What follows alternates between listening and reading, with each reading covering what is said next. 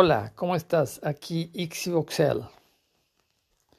Uno de los temas en México a principios, en enero del 2023, es la situación de un repentino aumento en el número y la severidad de accidentes en el metro de la Ciudad de México. Y este, el hecho de este aumento repentino sugiere para algunos que pudiera ser una situación de sabotaje y se dice que los hechos son atípicos, que la tasa de accidentes tenía un cierto nivel y de repente se dispara. Pero de hecho en la teoría de mantenimiento podemos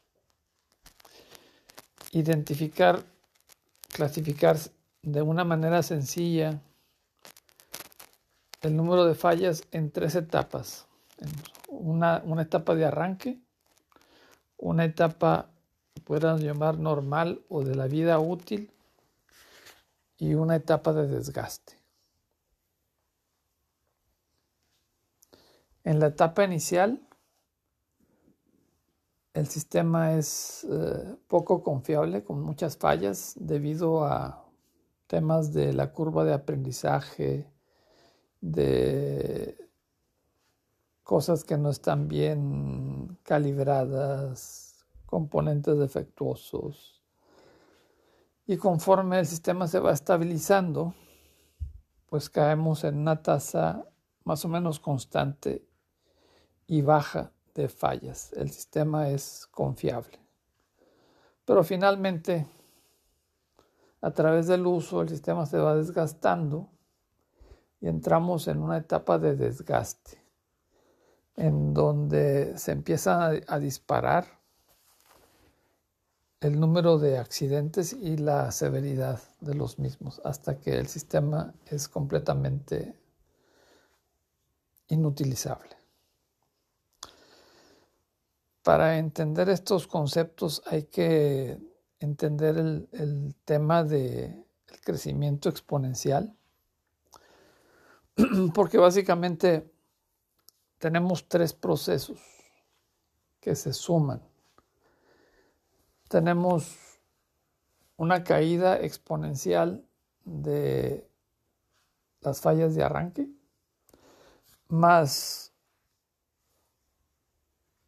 una tasa constante de fallas aleatorias, más un proceso de desgaste que va creciendo exponencialmente.